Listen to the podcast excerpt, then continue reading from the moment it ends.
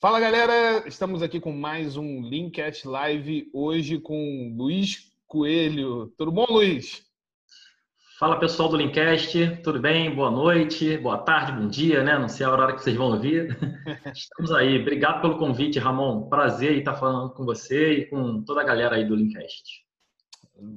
Luiz, ele, ele, nós palestramos num evento junto em Petrópolis, no primeiro encontro de Business Agility Uh, foi um evento bem bacana que aconteceu em Petrópolis, organizado pelo Márcio Gandara e o Agile Workshop, vocês têm que conhecer, o pessoal trabalha bem bacana. Um evento bem bacana, né? E aí a gente conversando, eu falei assim, pô, por que não a gente não chamar o Luiz aqui para a gente fazer um bate-papo sobre Design Lean, né, Luiz?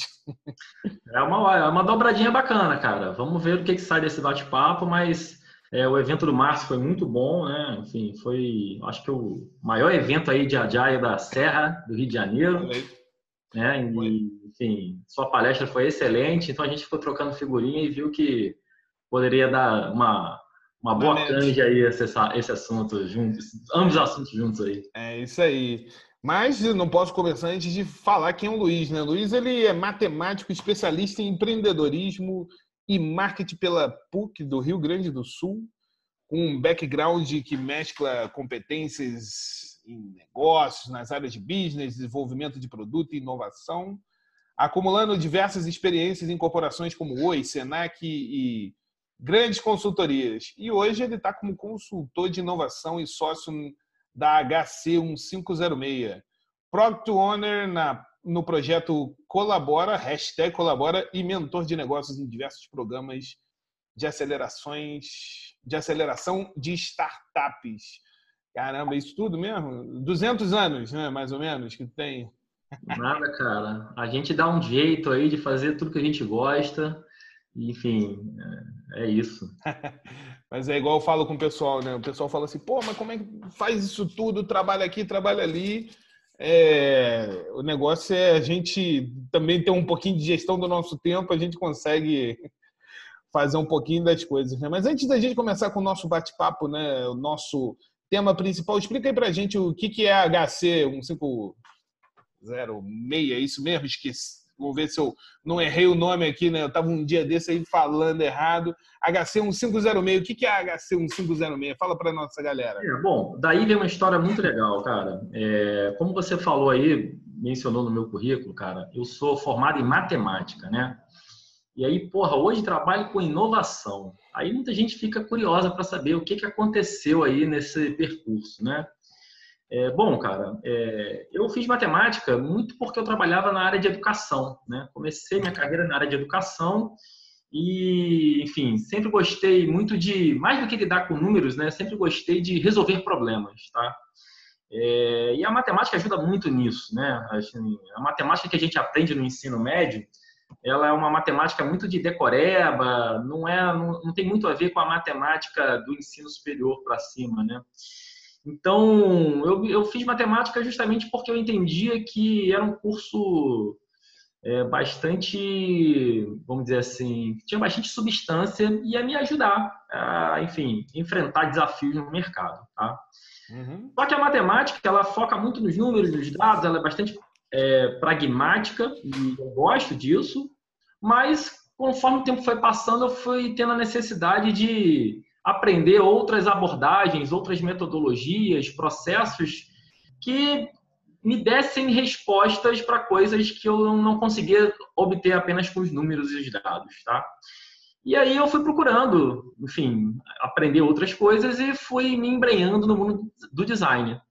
E aí eu conheci o design thinking, cara. Na verdade, eu fugi um dia do trabalho mais cedo Fugi mesmo, meti o pé e pronto.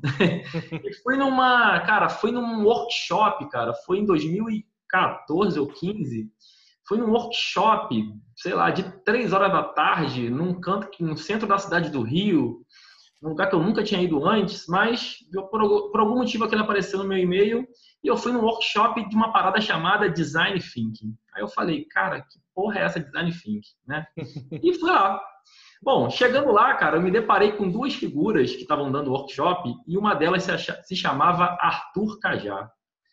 Um cara muito louco, se apresentava como um cara punk, skatista, hardcore, e ele me ensinou o que era design thinking nesse workshop. Né? Um workshop de quatro horas, então eu fiquei maravilhado com o fato de existir uma metodologia que coloca o ser humano em primeiro lugar, que coloca as necessidades, vontades, dores que as pessoas passam em primeiro lugar antes de começar a resolver um problema. Para mim, que era matemático, né, e, e enfim, nessa época eu trabalhava muito fortemente com TI, é, foi uma mudança de paradigma total. E aí eu comecei a estudar sobre design thinking, né? E olha como as coisas são, cara. Esse ano, em 2019, é, por causa de um grupo no WhatsApp que foi criado para falar de design thinking, eu reencontrei esse cara, o Arthur Cajá. E, enfim, juntos com mais outras três pessoas, montamos um ciclo de eventos que é chamado de Design Thinking Rio, em que bimestralmente a gente faz encontros, meetups, né, para, enfim, é, funciona como um ciclo de palestras. Se vocês procurarem no, na plataforma meetup.com, o Design Thinking Rio, vocês vão achar nossas atividades lá. É cara, de cara rolou uma. Eu comentei com ele que eu tinha começado o Design Thinking com ele e tal. Enfim, cara, o Arthur Cajali já tinha uma agência, uma consultoria, na verdade, de design gráfico e design estratégico, e estava querendo também dar uma pegada de educação e tal, e ele me chamou para ser sócio dele, cara. então, HC 1506 vem de Hub Criativo 1506. Então, nós somos uma consultoria, principalmente de design estratégico, né, desenvolvimento de novos produtos, aceleração de ideias, enfim, desenvolvimento de soluções inovadoras, usando principalmente design thinking.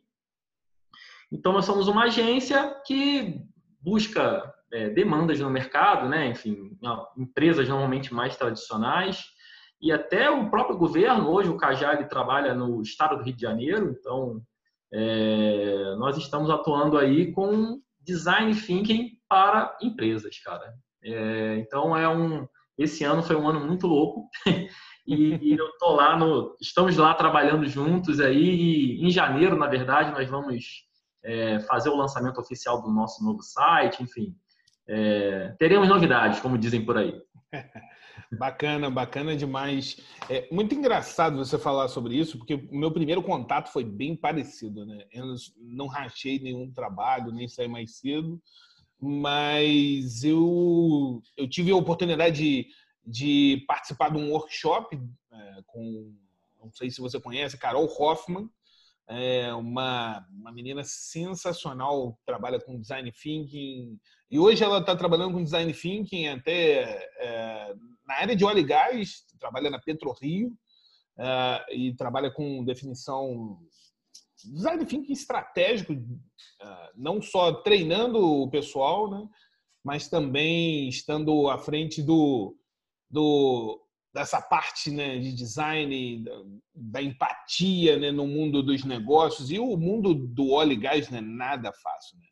É, ela tem trabalhado basicamente né, com uh, uma abordagem mais, vamos dizer assim, humana, né, na, na, busca de solução do problema, né, através Sim. da empatia. E foi assim que eu descobri o design thinking também. Né? E aí, aí depois participei de, um, de uma imersão que ela fez aqui em Petrópolis, dentro da Boêmia foi algo assim bem disruptivo para a galera aqui de Petrópolis, né? Foi o primeiro grande evento que nós tivemos dentro é. de uma cervejaria, um evento de educação dentro da cervejaria. Parece que o pessoal de, de design é tudo maluco. Como é que eu perdi isso? Pô, aqui, tudo a ver comigo. Cerveja e design, né? Pô, combinação perfeita, cara. É, mas o nosso bate-papo de hoje é sobre design e lean. É namoro ou amizade? Mas antes da gente responder essa pergunta, me diz aí, é, como é que a, as empresas hoje, né? Por que, que o, o, modelo do uso do design fica ele tem sido benéfico para as empresas, né? É, você já falou um bocadinho sobre o design thinking, né? A gente já entendeu que o design thinking é, de fato, uma metodologia que ajuda na solução de problemas de uma forma mais humana, né? com empatia e tudo mais. Mas por que, que esse modelo ele tem sido é, tão benéfico para as empresas de um modo geral? Cara, é pelo seguinte, assim, é, quando eu, na minha época de matemático e de desenvolvedor de software, né, cara, é, eu não consigo, é, eu penso aqui em vários exemplos de sistemas que eu ajudei a desenvolver, de que eu gerenciei, sistemas que foram, cara, é, custaram aí milhões de reais, que, enfim, demoraram aí meses e meses, que está anos para serem desenvolvidos e que no final das contas não vingaram. Ninguém usou. Milhões de gastos, tempo, esforço gasto e ninguém usou. E eu acho que as empresas se tocaram disso. Eu acho que elas é, se ligaram de que é, sistemas são criados para resolver problemas. E quem tem problemas são as pessoas, né? Correto. Então, assim, é, o design, cara, o design thinking, na realidade, esse termo tão popular aí, que já está meio modinha, né? Ele, na verdade, ele, o que, que ele diz? Ele, ele explicita o pensamento do design. Design thinking, uhum. então, eu, eu não vejo muita diferença de design thinking para o termo design como um todo, tá? É, e design, cara, ele, ao contrário do que muitas pessoas pensam, que pode ter uma pegada assim mais estética ou artística, o design, cara, ele serve para resolver problemas. É isso. Eu, quando eu vou explicar o que é design, eu explico dessa maneira. Design serve para resolver problemas. Ponto. E o design thinking é a maneira que o designer usa para desenvolver esses problemas. E foi assim um buzzword, foi uma terminologia que foi popularizada e que ajudou muito outras áreas fora do design para entender essa maneira de pensar que o designer tem. Né? E que maneira é essa? Essa maneira, cara, de pensar, ela é pautada em três pilares. O primeiro pilar você acabou de falar, que é a empatia.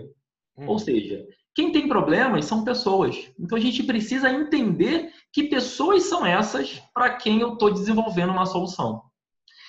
E mais do que entender que pessoas são essas, eu preciso tentar entender quais são as necessidades que elas têm, quais são as dores que elas têm, qual é o contexto em que essas pessoas estão vivendo, né? E aí, cara, é... eu acho que esse pilar é o mais importante e é aquele que, por exemplo, eu não sei qual é a tua formação, se é de exatas ou não. Né? engenheiro, engenheiro. Aí, é então, nós que somos de exatas, cara, eu acho que é o que nós temos maior dificuldade de, de, de pô, alcançar. Porque você se colocar no lugar de outra pessoa exige é, exige muito de você, é uma coisa muito visceral, né? Ninguém consegue se colocar no lugar de uma outra pessoa atrás de um computador, como nós estamos agora, né? Então, cara, se eu vou desenvolver uma solução, sei lá, para uma pessoa que está em vulnerabilidade social, que mora numa área de risco, eu vou ter que viver a situação dessa pessoa para tentar me colocar o máximo no lugar dela, né? É, então, a empatia, cara, é a primeira coisa que é o primeiro pilar do designer que, poxa, tenha, tem dado resultado, né? E que tem atraído aí a percepção, enfim, ganhar a atenção das empresas.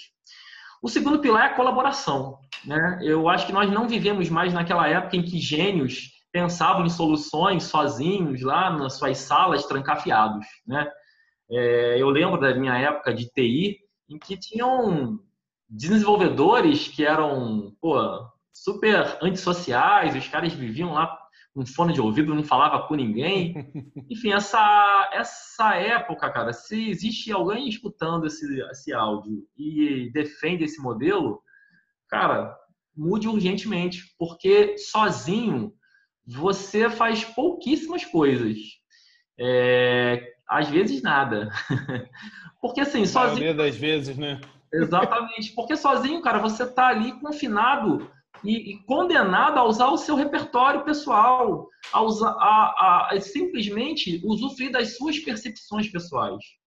Então, já está mais do que provado, cara, que quando a gente trabalha de uma maneira colaborativa, os resultados são potencializados.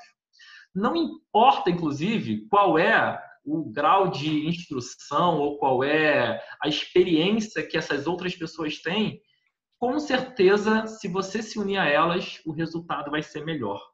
Claro que quanto mais conhecimento e, enfim, e, e, e sabedoria sobre o repertório que você vai mexer, melhor. Mas, é, cara, trabalhar de uma maneira colaborativa pode trazer alguns problemas, porque nós somos seres humanos, então nós temos as nossas contradições, temos nossos toda a complexidade que os seres humanos têm, mas é, quando você consegue trazer todo mundo para o um mesmo propósito e, e, e, fazer com que todos trabalhem os, é, dentro de um mesmo fio condutor, os resultados vão ser muito melhores.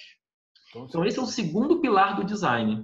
E o terceiro pilar, cara, que graças a Deus, quem trabalha com gestão de projetos está começando a entender, e quem trabalha com planejamento, principalmente, está começando a entender, é o pilar da experimentação.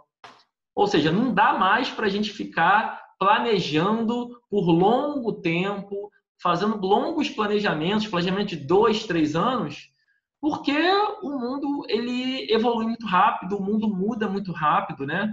É, existe aí a terminologia de mundo VUCA ou tempos pós-normais, né? Que agora é, se transformar, mudar aí o VUCA para pós-normais. Mas independente da terminologia, que eu nem acho mais importante, eu acho que as pessoas se conscientizaram de que, cara, a, o universo é complexo, o mundo é complexo, né? É, a gente está vivendo uma série de transformações. Então, sei lá, vamos supor que eu estou criando aí um aplicativo para o celular, cara, ano que vem está vindo o 5G. Será que essa solução que eu estou criando, ela é propícia para um celular ou para um outro dispositivo que com 5G eu vou poder conectar tudo na, na vou poder conectar tudo na internet, né? Então, cara, assim, é, isso é só um exemplo para mostrar que as coisas mudam muito rápido. Então, não dá mais para você desenvolver um produto, lançar esse produto para só aí, depois do tempo de desenvolvimento de lançamento, você aprender e aí tentar fazer alguma melhoria em cima dele. Porque você já vai ter gasto muita grana, né? Enfim, você já vai, ter, vai perder muito tempo e o time to market é algo super importante para quem trabalha com produto, né? Eu até costumo usar um exemplo, cara, que é o seguinte: é, o WhatsApp versus o Telegram. Quem é usuário do Telegram, cara, sabe que o Telegram é muito melhor. O Telegram tem, inclusive, funcionalidades que o WhatsApp não tem. O Telegram ele veio com algumas é, atribuições de segurança é, antes do WhatsApp, mas todo mundo usa, usa WhatsApp e não Telegram. Por quê? E aí, por quê? Por que, que um produto melhor é menos, tem uma, uma capilaridade menor do que um produto que teoricamente não é tão completo? Cara, simplesmente porque o WhatsApp chegou primeiro. Se o WhatsApp chegou primeiro, todo mundo usa o WhatsApp, então tu vai usar o WhatsApp Todo também. mundo vai usar o WhatsApp, né? Exatamente. Então... Não, e, as, e, as, últimas notícias do Telegram é muito boa que tem hackers por lá, entendeu? Então é bom. Vai que a minha mensagem aqui, imagina, estou conversando contigo, minha mensagem cai na mão de um hack. é, então, é, eu, eu, entendo essas. É, o WhatsApp também tem as suas vulnerabilidades, tá? Já é vários casos aí de, de invasão. Mas onde eu quero chegar é o seguinte: o WhatsApp se popularizou muito antes, então ele tem toda uma força de mercado, né? Então, assim, esses pilares da empatia, da colaboração e da experimentação, cara, tornam um designer muito forte e fizeram com que o designer ultrapassasse a barreira da área de design. Então, hoje a área de tecnologia usa muito essa, o design thinking, né? enfim, área de marketing, RH, é, todos, basicamente, cara, se a gente procurar cases de design thinking, a gente vai achar em todos os segmentos é, para mostrar o quão forte é essa maneira de pensar do design. Bacana demais, né? O, o, o mundo, né? Você falou aí do WhatsApp, do Telegram, mas se você parar para analisar e, e, abrir isso daí, né? O mundo, de uma forma geral, está muito mais competitivo do que estava, sei lá, alguns anos atrás. Né? Não lembro da, dessa velocidade quando eu era mais novo. De repente, porque a gente não estava tão engajado no mundo do, do, dos negócios, né? a gente só queria jogar bola, torcer para um time, algo do gênero, mas é, o, o mercado está muito mais competitivo. Eu, pelo menos, eu sinto isso. E eu acredito essas competências que você falou, né? Eles ajudam principalmente a, a, reduzir a incerteza das tomadas de decisões, né? Porque, igual você falou, né, a, a prototipação, né, a experimentação, quando você erra é, rapidamente, você tem um, um, um, poder de tomada de decisão para corrigir esse erro de uma forma muito mais rápida, né? É, assim, eu, eu acho que a gente está vivendo um momento de transformação, né? Do mesmo jeito que a gente passou pela, pela Revolução Industrial é, e por outras revoluções, é, eu acho que o mundo sempre foi complexo, né? Imagina, imagina lá na, na, na, na época das cavernas em que você tinha que caçar, né? E tinham outros, outros predadores querendo caçar você. Então, talvez o mundo fosse mais complicado nessa época e muito mais é, volátil, enfim, e propenso, propenso a mudanças. Mas eu acho que é, a gente está passando por uma transforma, por um momento de transição, né? E isso faz com que as pessoas se sintam muitas vezes perdidas. Ou seja, é, o mercado na época que eu entrei modificou-se completamente, cara. É, então, eu acho que metodologias que abordagens, né, como design thinking, que te ajudam a testar as coisas rapidamente, coletar feedbacks rapidamente, é, focar no que as pessoas desejam, né? E eu acho que isso diminui o grau de incerteza na hora, que você, na, na hora de você lançar um produto novo, investir esforço, investir grana numa nova iniciativa, né? É, então, é, não é à toa que o design thinking vem aí se popularizando cada vez mais. É, eu mesmo, com, como consultor, venho trabalhando em mercados que eu nunca imaginei trabalhar antes. Então, o próprio Arthur Cajá, como eu mencionei, está trabalhando no governo. Então, o governo está pensando nisso, está vivenciando isso, né? Que é né, o governo cometido como uma máquina lenta mas é, até ele está sofrendo com isso, né? É, na semana passada eu trabalhei no desafio do, do COR. Para quem não conhece o COR aqui no Rio, é o Centro de Operações do Rio, é, que, que é, lançou um desafio, uma espécie de hackathon, para pensar em soluções é, que melhorem o trânsito do Rio de Janeiro. Ou seja, a prefeitura, com todo o seu poder, né, que traz a máquina pública, é, vem recorrendo a, enfim, a, a, a cidadãos como, comuns para poder pensar em soluções diferentes, né? Então, assim, o mundo está muito louco e a gente precisa, enfim, se conectar com as pessoas o máximo que a gente puder, se quisermos aí criar soluções de impacto, né? E tem que se tornar ágil, né? Mesmo a máquina pública que é lenta, a gente viu, né, que essa lentidão, atrelada a outros problemas que a gente não vai tocar nesse assunto agora, mas é, atrelada a outros problemas, essa lentidão ela tem feito com que a, a, o Estado fique quebrado. Né? A, a, empresa privada ela trabalha muito mais com, com essas técnicas, pelo menos a maioria tem trabalhado, porque não tem esse espaço para lentidão, né? Porque se você tá muito lento, vem outro e te engole, né? Mas tem uma coisa que, que todo mundo pergunta, né, normalmente, quando a gente fala sobre design thinking, a gente ainda não entrou no nosso tema específico, né? Estamos fazendo aquele apanhado para a galera sobre design thinking, mas uhum. no design thinking tem algumas metodologias, né? E aí a gente ouve muito sobre processos de divergência e convergência, né? Divergente, convergente. Ah, para quem é de exatas ou para quem lembra do colégio, a gente lembra muito da, da lente, né? convergente e divergente. Mas o que, que isso quer dizer? O que, que isso traz para a gente no, no, no, design thinking, de uma forma geral? Que processo divergente convergente é esse? É, na verdade, é, o processo convergente divergente, ele nada mais é do que o, movimento que o pensamento do design thinking é, traz. Né? Ou seja, é, nós, como seres humanos, naturalmente, nós temos uma tendência a julgar, né? A, enfim, através de uma maneira até prematura, né? Só pela imagem a gente já acaba julgando, né? Uhum. E nós temos uma ansiedade muito grande de já pensar em soluções, de já pensar em resolver os problemas logo, né? É, até o, o próprio mercado, até o próprio status quo nos cobra, ó, tenha foco né? Todo mundo fala, tenha foco, tenha foco, tenha foco. Ah, ter foco é muito bom, mas nem sempre ter foco é muito bom, tá? É, esse pensamento divergente convergente, ele, ele, tem até uma imagem, uma figura, que se você pesquisar design thinking no Google, é uma das primeiras que vai aparecer, que é a figura do duplo diamante. Né? O que é o duplo diamante? Ele mostra como funciona essa maneira de pensar do designer, que é justamente dividida nesses dois movimentos. O movimento divergente é quando eu me jogo para um problema ou me jogo numa solução sem pensar em julgamentos, sem pensar em limitações.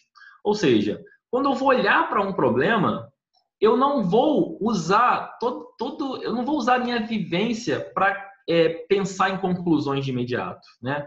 Eu não vou usar as crenças que eu já tenho para que eu possa entender aquele problema e já tirar alguma conclusão. Não. Eu vou mergulhar fundo naquele problema. Eu vou esquecer tudo que eu sei sobre aquilo e vou é, conversar com as pessoas, vou fazer entrevistas, vou fazer questionários, vou fazer observações, mas de uma maneira muito antropológica, sem tirar nenhuma conclusão, apenas uma coletânea de dados. Né? É, esse movimento a gente chama de divergir. Ou seja, se você pensar num, dia, num, num diamante, né, é o movimento em que você está abrindo o diamante. Ou seja, eu estou funcionando ali como se fosse uma esponja e estou absorvendo tudo que chega até mim, tá? É, e, enfim, como eu disse, sem crenças, sem preconceitos, sem nada. É, o movimento de convergência é justamente ao contrário. A partir do momento que eu tenho uma coletânea forte de informações, né, que eu fiz todas as minhas observações e, e, levantei dados, conversei com as pessoas e levantei todas as percepções possíveis, aí agora eu vou focar. Ou seja, é, nesse primeiro diamante, do duplo diamante, eu vou fechar num problema. E esse problema ele tem que ser representado num tweet. É, não sei se vocês pensem aí no dia a dia de vocês, nas empresas que vocês trabalham. Às vezes um, um problema pode estar muito claro para você, mas aí você olha para a pessoa que trabalha do seu lado, que deveria estar resolvendo o mesmo problema que você, e ela está fazendo outra coisa. Por que, isso acontece, cara? Isso acontece porque o problema não está alinhado com todo mundo. O problema não está claro. E quem trabalha com design thinking sabe que mais do que pensar em soluções, você precisa pensar muito bem no problema que você vai atacar. Os recursos são escassos, né? Então a gente precisa escolher qual é o problema mais relevante naquele momento que vai causar maior impacto para as pessoas naquele momento. Então, esse movimento de convergência, ele, de divergência e convergência, ele acontece no momento que você está pensando no problema, ou seja, você abre esse duplo diamante para coletar informações, fecha ele para definir qual é o problema que você vai resolver e, posteriormente, você abre de novo para quê? A partir do momento que você tem um problema, esse problema ele pode ser resolvido de diversas maneiras. Né? Por exemplo, no mundo da matemática isso acontece, inclusive. Você tem um problema, você pode resolver ele de diversas formas. Né? Qual é a melhor forma? Depende de muita coisa. Depende das, da tecnologia disponível que você tem, dos recursos financeiros que você tem. Né? Então, você abre novamente esse diamante no movimento de divergir para pensar em soluções. Que é, no mercado é, existe um exercício que é muito conhecido, que é o brainstorm, né? Ou seja, em que as pessoas vão lá, jogam as suas ideias sem julgamentos, tá? Então você coloca as suas ideias ali. Existem outras ferramentas, né? O brainstorm ele é muito é, é o mais conhecido de todos, né? É o mais conhecido. Inclusive tem uma frase que fala: ó, design thinking não é brainstorm, tem várias outras ferramentas, tá? é, mas aí você o que, que, você faz? Você vai lá e pensa em diversas soluções, né? Pensa melhor, tem diversas ideias para depois você entrar no movimento de convergência de novo para que você possa materializar, prototipar uma solução. Então, o duplo diamante ele retrata bem né, é, como é que você calibra o teu pensamento. Ou seja, em determinados momentos você tem que abrir o pensamento, estar disposto a largar as crenças, preconceitos, enfim, todas as limitações para poder absorver informações e depois você vai fechar, focar, né, para que você possa materializar é, aquele aquele desafio num determinado problema e materializar aquelas ideias todas que você teve num protótipo, numa solução. Ah, bacana demais. É, você falou aí, né, que brainstorm não é design thinking, né? aí, é, muito engraçado isso, né? E antes da gente convergir para o tema, uh, um dia desses a gente estava desenhando um processo, né? Dentro do Lean existe um negócio chamado mapear fluxo de valor. Né? Não sei se você já, já teve contato, é uma ferramenta chamada VSM, que a gente desenha todo o fluxo de valor. A gente estava fazendo isso numa sala. Como o fluxo era muito grande, de que forma a gente fez? e não tinha nenhuma ferramenta específica de design thinking sendo aplicada. Era um fluxo de valor mesmo. Estávamos desenhando apenas o, o, o mapa atual da situação que a gente queria melhorar. A gente pegou e começou a colocar alguns post-its na, na parede. Aí não sei quem né, chegou do lado de fora e falou assim: Nossa, estão trabalhando com design thinking. design thinking não é post-it também, né? Pois é, dá, vontade de matar essa pessoa que vai falar isso. Design thinking não é post-it. Design que... thinking não é post-it. O post-it, gente, ele é usado, é... talvez ele tenha se popularizado com design thinking, né? Porque o post-it ele é usado para organizar o pensamento. E além de organizar, ele também ele é usado porque você pode se permitir mudar de ideia a qualquer momento. Então você cola o post-it, tira o post-it. Se você escrever numa folha de papel, fica mais difícil você apagar e tal, né? Então o post-it é isso, ele é só para você organizar o pensamento. Design thinking, cara, está muito mais relacionado com você materializar as coisas rapidamente do que com post-it. então, é, a gente até lá no, na HC, né, o, uma, o, o, o Cajá até fala uma frase que é um mantra que é inovar é realizar. Inovar é fazer. Inovar não é ficar pensando apenas, né? É, a gente, o, o, nome design thinking, ele acabou se popularizando, mas talvez design doing seria um nome mais apropriado, porque quem trabalha com design trabalha muito orientado para ação, muito orientado para realizar as coisas, entendeu? Então, talvez as pessoas só enxergam o post-it porque é um negócio colorido que fica na parede, né? Mas, uhum. cara, inovar dá muito trabalho, inovar é suar mesmo a camisa, é botar a porra da mão na massa. É, tem um, um, um, você falou dessa frase do Cajá, tem uma frase também que eu gosto muito, né? É, dentro do design, do, do Lean, né? porque o Lean também tem a questão do Lean Thinking, né? É, o pessoal fala assim, ó, thinking um bocadinho de tempo, mas doing o mais rápido do que você puder, né? Ou seja, você vai pensar assim, pensa bastante estrutura, mas quando decidir agir, haja de uma forma bem rápida, né? Para que para que não haja a, aquele tempo que você perdeu e, e veio outro e te engoliu, né? É. É, não perca a oportunidade dos quick wins, né? É isso aí. então, eu sou green belt, cara. É isso aí. Você é green belt, green belt era uma das perguntas que eu ia falar, né? É, green belt está muito envolvido na, na metodologia Lean, né? A gente teve até uma, um bate-papo com a Fernanda Gouveia, que é da Globo, ela trabalha uhum. com Lean eh, na Rede Globo, e é uma loucura, né? Porque a gente não tinha essa ideia. Depois do nosso bate-papo, muita gente perguntou, né? Eles montam e desmontam o cenário todos os dias. Sim. E, e aí a, o bate-papo foi sobre esse, né? Lean e, e, e, Six Sigma, né? Que é o, são os belts, né? Tem muita gente que nós vivemos num mundo polarizado e dentro dessas metodologias também não é diferente, né? Ah, não, Sim. design thinking é melhor que Lean, que é melhor que Agile.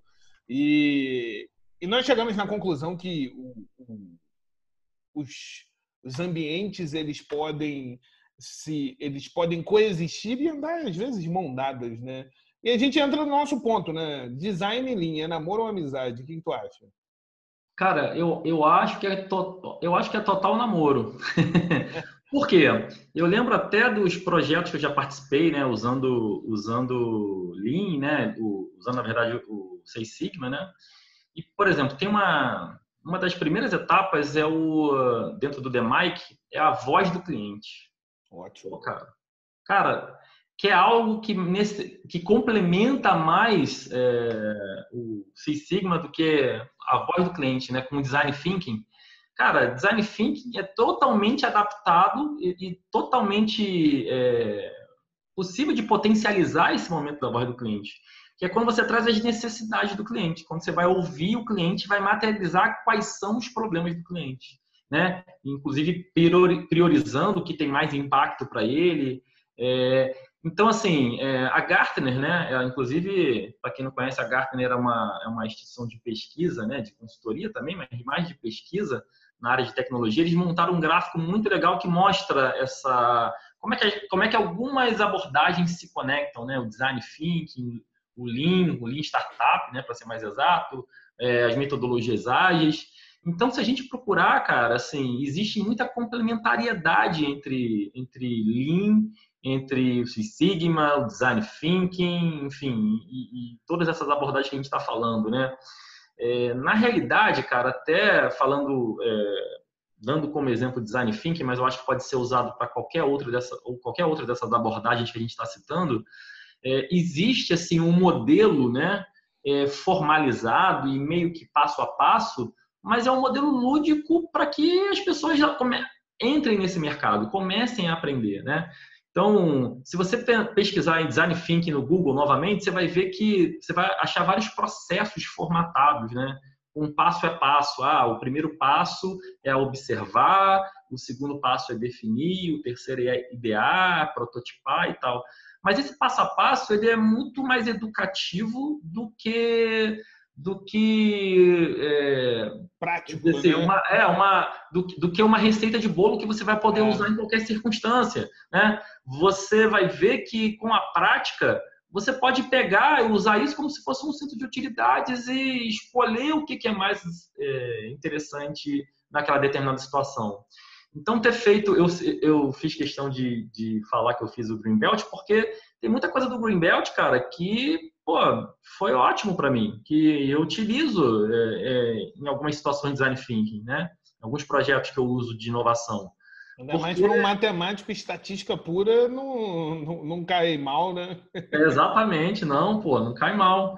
Mas é, é, esse, essa, essa teoria dos quick wins, por exemplo, pô, eu, eu uso direto, porque é, você não precisa chegar no final de uma. De uma você?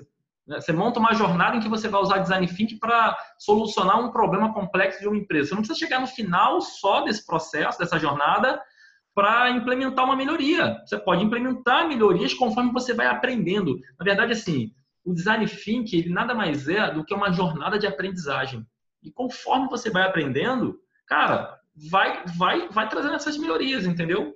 Então, é, eu acho que é total amizade, porque as namoro, coisas... namoro. Não amizade. Oh, perdão. É namoro Mas também é namoro e amizade, né? Não tem briga. Não, e você, não, você falou uma coisa muito é, bacana é, sobre eles andarem juntos, né? E aí falou sobre o, o voice of customer, né? a voz do cliente, né? É, de fato, né? no Lean a gente tem um, um, o primeiro ponto, né? Que é princípio do Lean, que é você entender é, que não é nada sobre a gente, é, é sobre sempre o cliente, né? Você mapear qual é o valor, entender qual aquilo que agrega valor ao cliente. Se você não entender o que agrega valor ao cliente, você não entendeu nada de mim. É, e o design thinking ele de fato pode ajudar muito nesse ponto especificamente, é, em outros também, mas nesse ponto especificamente, a gente consegue desenhar assim, o mapear, né? Qual é a jornada do usuário, por exemplo, né? É, Exatamente. Uma vez que a gente mapeia quem é o nosso cliente, é muito mais fácil entender o que, que agrega valor para ele ou não, né? Exatamente. É, eu, eu vejo que nesse momento, por exemplo, de, do, da, em que você levanta a voz do cliente, o Design Thinking tem ferramentas maravilhosas para apoiar esse momento, né? Uma das mais, uma das mais conhecidas é o mapa de empatia, que é justamente em que onde você, além de ouvir o cliente, você tenta é, captar percepções internas dele, sentimentos, desejos, dores que ele tem, né? O que, que ele entende como ganho e o que, que ele entende como prejuízo, né? Que pode de repente fugir completamente do que você entende, né? É, da sua vivência profissional ali naquele contexto. Então, é, eu aconselho fortemente que quem trabalha com Lean é, aprenda Design Thinking, que eu acho que vai ser uma complementariedade muito grande, assim como quem trabalha com designer aprenda um pouco de estatística ou aprenda um pouco de algumas ferramentas mais estruturadas do Lean, porque eu acho que vai trazer uma consistência muito maior a qualquer projeto, a qualquer trabalho, entende? É, o, você, você concorda comigo, assim, é, quando eu ouço é, essa, essa afirmação né, de ah, não, tem que trabalhar junto, eu, eu levo até para um outro lado, né? Não sei se eu tiver errado, você me corrija na hora, mas acho que o, o design thinking é muito intuitivo, né? Porque você está lá trabalhando com empatia e tudo mais. O, o Lean ele vai lá para análise, né? Muito mais análise, muito mais analítico. E é aí que um complementa o outro. É. torna um negócio que é muito, vamos dizer assim, é muito, na maioria das vezes, é muito analítico, é num negócio mais humanizado, num negócio mais leve, que é o que Taishi Ono lá e Andy Toyoda queria, né? Que Lean fosse de fato uma filosofia que melhorasse a vida das pessoas, eliminando os desperdícios delas, né? Uhum. É, eu acho assim que eh, o design thinking ele é, ele é mais do que intuitivo. Ele dá uma atenção muito grande é, para o que o ser humano não fala com palavras e não materializa com dados, né? É, ele está muito atento às, ele está muito atento às percepções das pessoas. Porque assim, cara, nós somos, vamos lá, nós somos pessoas complexas, né? Os seres humanos eles mentem, eles não falam exatamente o que querem. Nós somos seres sociáveis e políticos, então nós às vezes agimos de acordo com, com aquele ambiente ali que vai, vai exigir que a gente seja em algum momento, é, não vou dizer falso, porque é uma palavra forte, mas assim, que a gente seja é, coerente com aquelas pessoas que ali estão, mas talvez não coerente consigo mesmo, né? Com os nossos desejos e valores, tá? É, então, cara, o design thinking ele, tá, ele vai nessa camada mais profunda para tentar entender as pessoas de fato, né? E eu acho que isso enriquece muito trabalhos, é, é, projetos, é, que afinal de contas, cara, as pessoas, os clientes, né? Enfim, eu gosto de chamar mais de pessoas mesmo, as pessoas, elas é que são protagonistas de qualquer projeto, né? Então, é, eu preciso entender de fato é, o que, que elas precisam, o que, que elas querem para poder sair com segurança dali. E eu acho que abordagens mais analíticas, né, é, como, como o, o, o Seis Sigma, por exemplo, né, mais estatísticas, elas ajudam no momento, por exemplo, de convergir, né? No momento em que eu vou é, que eu preciso saber qual é o impacto de uma determinada mudança, de, um determinada, de uma determinada implementação, de uma determinada solução, né? Eu acho que é, essa o tipo de abordagem que o, que o Six Sigma traz, né, que o Lean traz, nos ajuda a ter certeza que nós não estamos trabalhando no achismo. Eu acho que isso é super importante, entende? Então, assim, eu, eu vou melhorar, eu vou melhorar o nosso título, tá? Eu acho que não é namoro nem amizade, é um casamento perfeito. Aí. melhorou e melhorou bastante. Né? E depois do namoro e da amizade tem o casamento, né? E aí, para a gente caminhar aí para o nosso fim desse bate-papo que está sendo bem bacana. A gente viu na, na, semana passada, se eu não me engano, é, no último Linkcast que nós tivemos, a participação do Wilson Fogaça, um cara que tem implementado Lean no Sul e tudo mais. Ele, ele fez um trabalho com, uh, com o Lean numa fazenda, né? Foi bem bacana, numa cooperativa, até porque ele tinha fila de espera para sair vacas. Era mais ou menos assim que acontecia. No design thinking, uh, eu consigo implementar o design thinking em qualquer situação, qualquer tipo de empresa. Você já falou muito sobre poder público, aí a gente está falando sobre empresa privada. É, a gente consegue utilizar o design thinking em ONG, seja lá onde for. É, é fácil? Então, é, é, fácil é uma outra história. o que facilita, o que facilita... Fácil foi só para te complicar no final. então, é, o design thinking, cara, ele é aplicável em qualquer circunstância em que eu estou vivenciando um problema complexo, um, proble um problema em que eu não tenho a resposta ali de imediato, a solução ali de imediato, tá? É, a princípio, algumas pessoas começam um processo de uma maneira meio é, um pouco não, não acreditam tanto, né, incrédulas, mas é, a gente até tem uma, um mantra, né, quem trabalha com design thinking, que é acredite no processo, né? É, no final, sempre as pessoas vão sair é, com mais informações, aprendendo mais coisas do que quando elas entraram e elas vão se surpreender com algumas ideias e soluções implementáveis naquela circunstância, tá?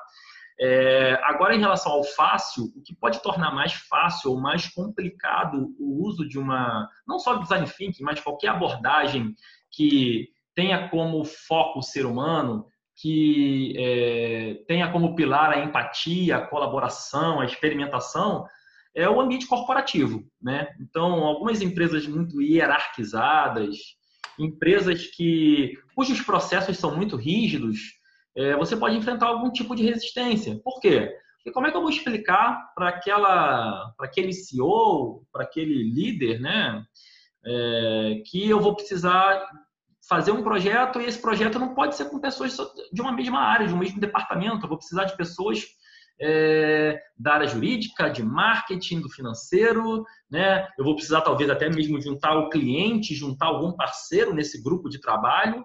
Ou seja, é, o meu trabalho ele vai ser potencializado de acordo com a diversificação de pessoas que vão estar participando dele. Então, isso já é uma disrupção para muitas empresas, é uma maneira diferente de trabalhar para muitas empresas, né?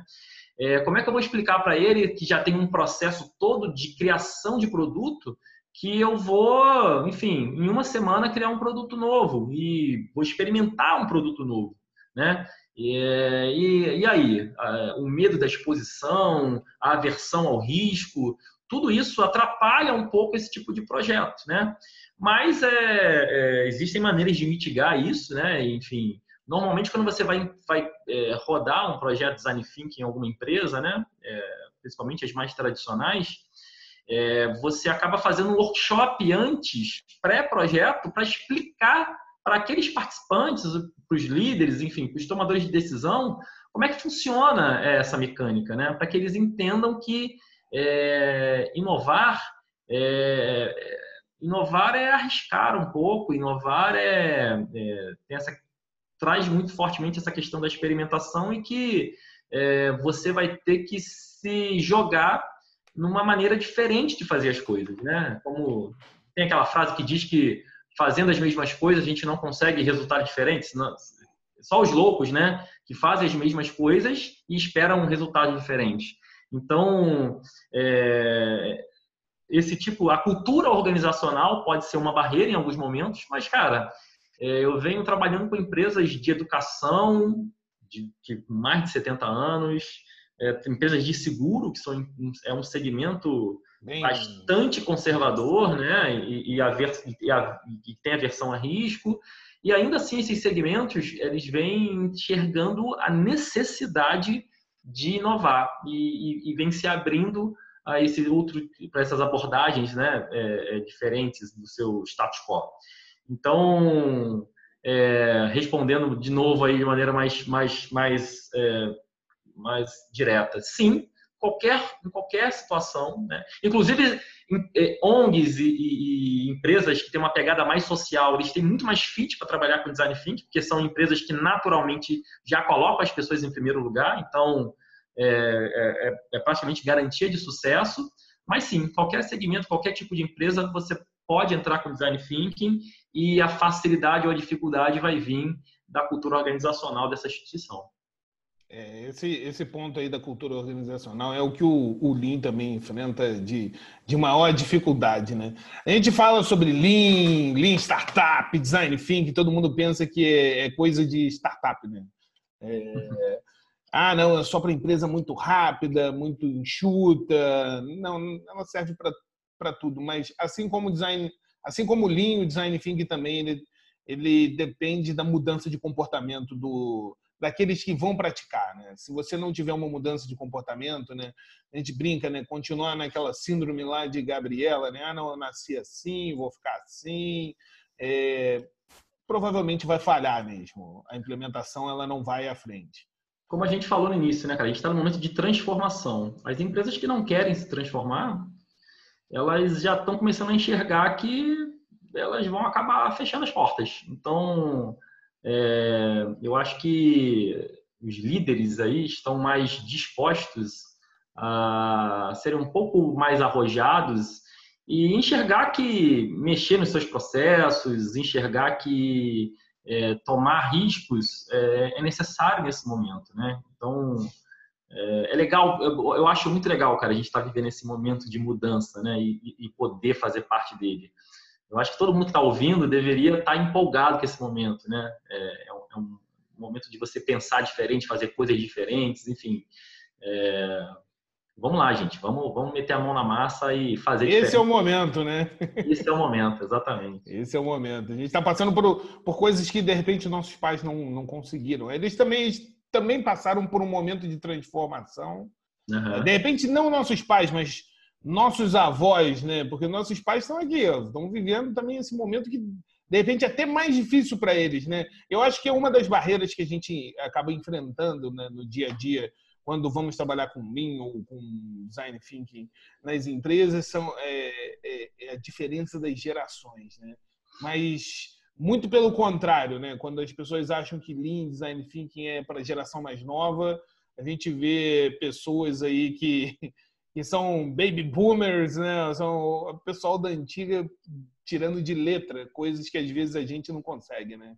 Exatamente, cara. Assim, é, existem várias iniciativas aí para que é chamado de melhor idade, a galera da maturidade, né? Por exemplo, Mature Jobs, o Hub 40 que é uma iniciativa que, nova aqui no Rio, que é justamente para quê? Para mostrar para as pessoas que já ultrapassaram uma determinada idade que muitas das vezes se acham velhos, se acham ultrapassados. Cara, não. Pelo contrário, é, se para inovar você precisa de repertório, cara, pessoas com mais vivência, pessoas com mais experiência, elas vão contribuir de uma maneira muito mais significativa nesse tipo de projeto, entende? Então, não se sintam velhos de maneira nenhuma, tá? Eu, eu, eu tenho, eu, eu não sou tão velho, mas também não sou tão jovem, eu tenho 39 anos, né? E, cara, eu, eu, eu não sei se é uma coisa boa ou ruim, mas eu me sinto muito jovem no mercado e com muita disposição, justamente porque como a gente falou, né, um momento de transformação, as coisas sendo feitas de uma maneira diferente, muita coisa para você aprender. Então, se joguem nesse, nesse movimento que o mercado está fazendo, que certamente vocês vão ser valorizados. Talvez não no mercado tradicional, a gente sabe que o mercado tradicional tem uma série de preconceitos, mas isso vai mudar. Eu tenho certeza que isso vai mudar. Porque muitas empresas já estão enxergando o valor da diversidade no mercado. Né? E a diversidade, ela traz lucro. Por quê? Porque a diversidade é a matéria-prima para a inovação. Então, é, empresas como Google, por exemplo, que montam times com diversidade, não só de idade, mas diversidade de sexo, de etnia, enfim. É, a diversidade, cara, potencializa resultados. Diversidade potencializa ações. Então, galera aí com mais de 50, 60, 70, chega mais que, porra, se tiver com sangue nos olhos e com vontade de fazer, pô, vai, vai, vai ser valorizada, com certeza. É isso aí. Chegando o, o, no nosso fim, a gente tem, tem aqui algumas perguntinhas aí. Como é que eu dimensiono o resultado desse primeiro pilar, a empatia? A Maria Aurecia, ela pergunta pra gente. Então, a empatia, cara, é, eu estou entendendo esse dimensionar como, sei lá, talvez como eu sei que eu é, tenho um resultado concreto nessa etapa, né? Ou seja, quando eu for buscar informações das pessoas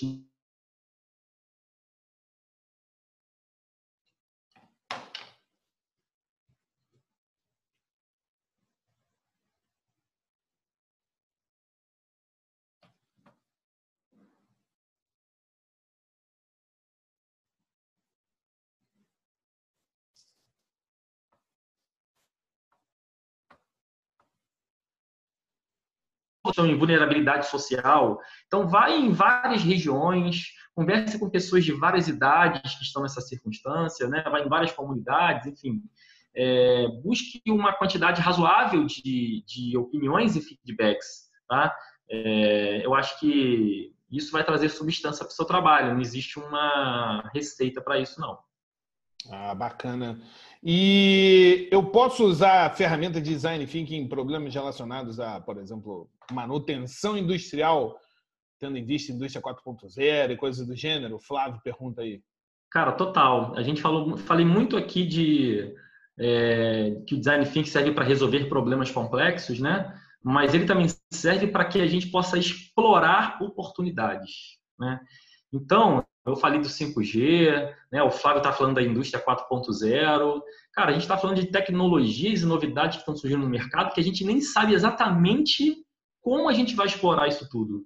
Então, design thinking, cara, com certeza ele vai gerar insights para que a gente possa explorar essas tecnologias da melhor maneira possível, enfim, com soluções novas, fora da caixa. É, eu tenho pensado muito sobre o 5G, na verdade, eu até recentemente fiz uma palestra sobre transformação analítica. Por quê? Porque eu acho, cara, que a transformação digital a gente já está vivenciando, já está rolando. Mas quando o 5G chegar, cara, que a gente vai poder conectar tudo na internet, cara, e tudo isso vai estar tá coletando dados, cara, a gente vai viver uma transformação analítica, ou seja, o que, que a gente vai fazer com tanto dado, né? Uh, porra, nosso planeta, em toda a sua história, nunca coletou tanta informação.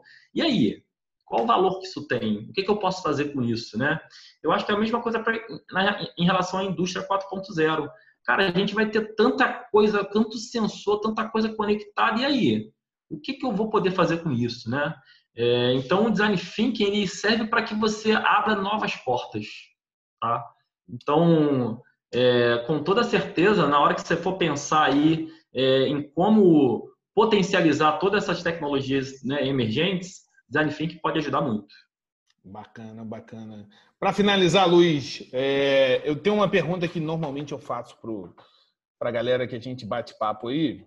É, mas eu vou, eu vou, já que você falou, né, uma coisa que o Cajá fala, inovar é agir, né? Eu vou modificar essa pergunta e vou englobar tanto design quanto lean. Design e lean são modinhas? Cara, então, eu tenho uma opinião meio diferente sobre modinhas, cara. Eu acho que modinhas são muito boas, sabe? Porque quando uma coisa é modinha, cara, ela ganha uma popularidade. Eu acho que isso traz novas pessoas para esses mercados. Então, assim, é, os, eu sei que as pessoas usam esse termo de uma maneira pejorativa, né? Então, é, modinha porque as pessoas falam, falam, falam e não dá resultado. Nesse aspecto, não é modinha, cara. É, eu espero que vocês vivenciem em algum momento é, projetos que usam link, usam design thinking, para vocês verem o resultado né, que, que, que podem ser obtidos com esse tipo de abordagens, né?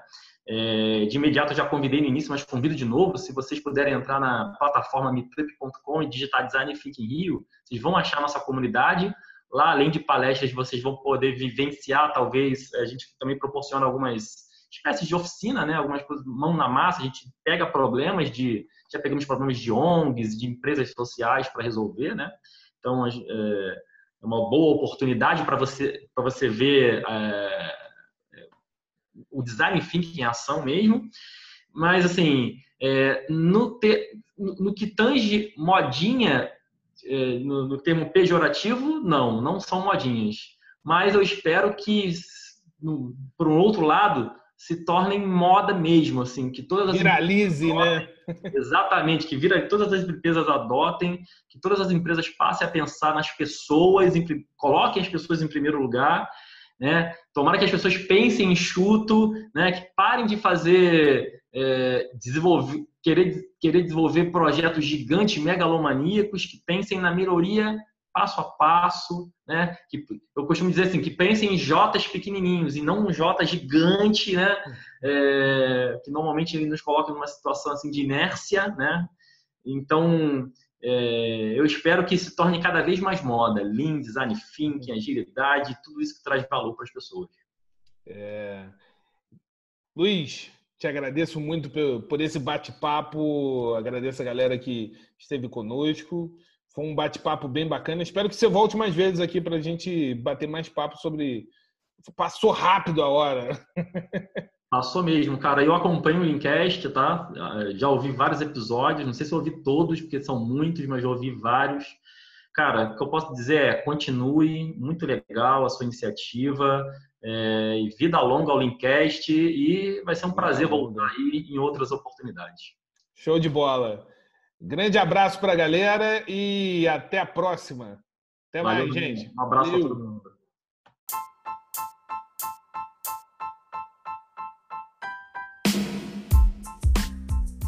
Este é o Leancast, o podcast da iSight sobre a filosofia Lean. Aqui você vai encontrar dicas, conversas e ideias sobre como eliminar desperdícios e aumentar a produtividade. Eu sou Ramon Farias. Vem comigo enxergar o mundo de uma forma diferente.